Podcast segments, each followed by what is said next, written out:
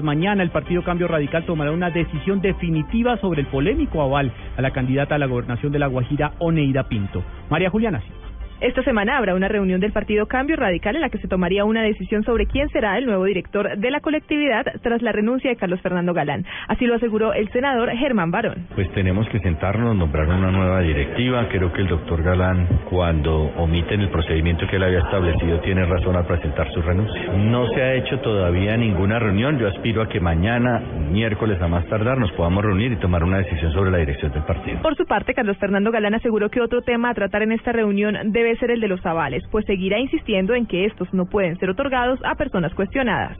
No soy ya director, pero voy a insistir en que es fundamental que esos cerca de 12.000 avales que va a entregar el Partido Cambio Radical en este proceso tengan una revisión para evaluar cuando hay cuestionamientos y tomar decisiones responsables a la hora de entregarlos. Cabe recordar que la colectividad sufrió un quiebre por cuenta del polémico aval otorgado a Oneida Pinto para la candidatura a la gobernación de La Guajira, con el que un sector del partido no está de acuerdo. María Juliana Silva, Blue Radio. Las FARC anunció que el Frente 36 de esta guerrilla será el encargado de adelantar las labores de desminado en el departamento de Antioquia. Natalia Gardiazabal.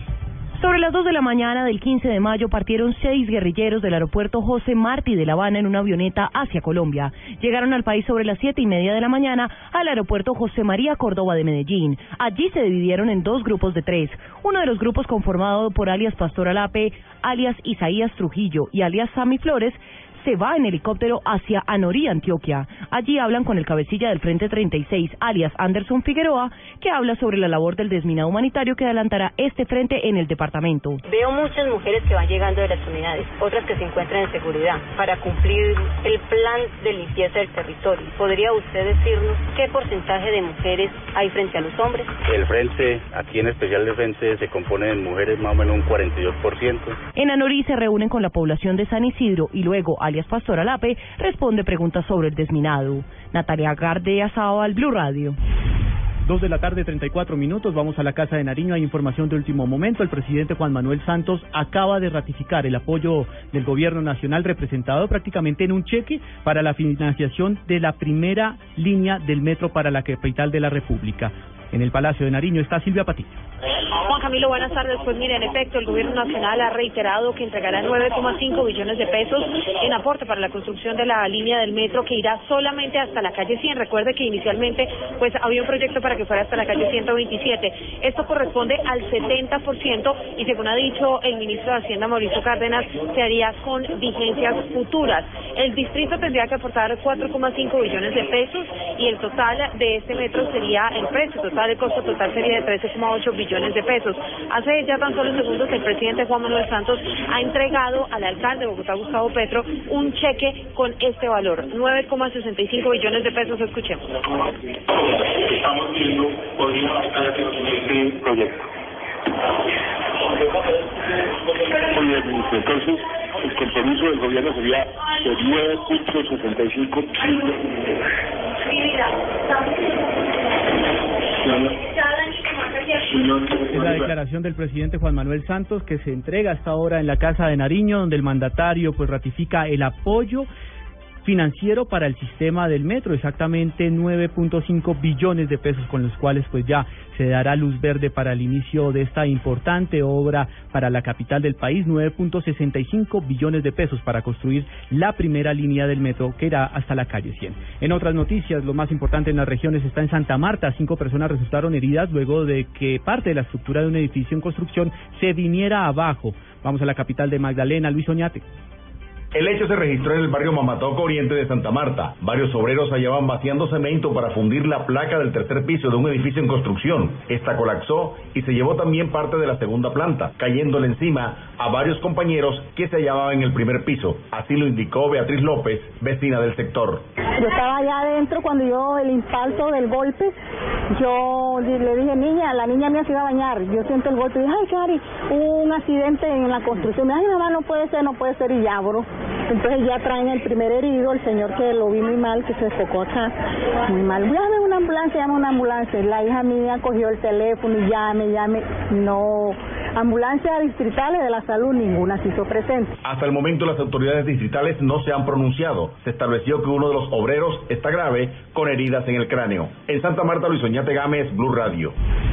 En noticias internacionales, la oposición de Venezuela pidió explicaciones al gobierno de la manera en que el video de Leopoldo López llegó a manos de los medios oficiales. Vamos a Caracas, Santiago Martínez.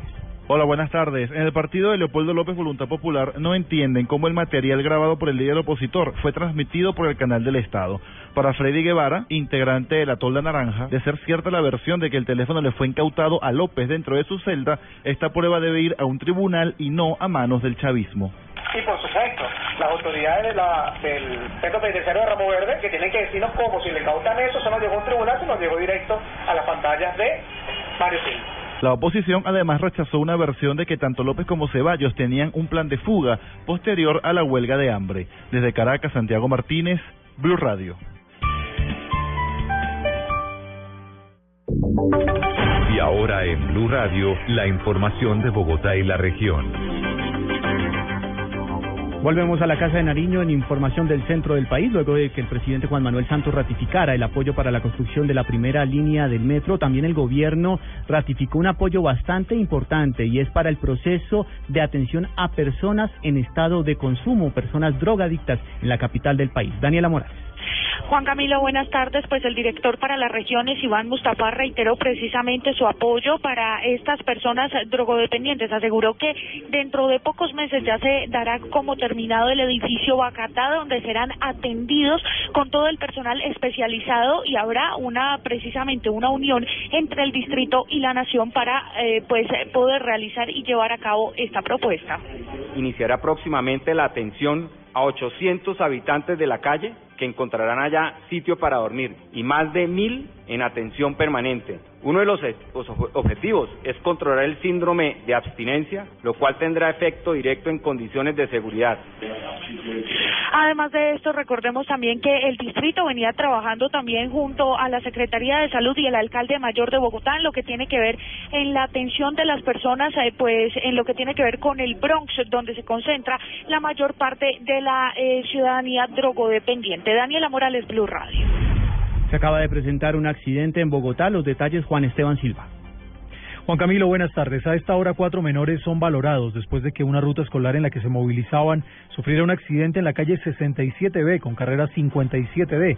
Bomberos de la estación Las Ferias atienden a esta hora la emergencia y por esta razón hay paso restringido, al igual que en la avenida La Esperanza entre avenida Boyacá y avenida Ciudad de Cali y en la autopista norte entre calles 220 y calle 127. Juan Esteban Silva, Blue Radio.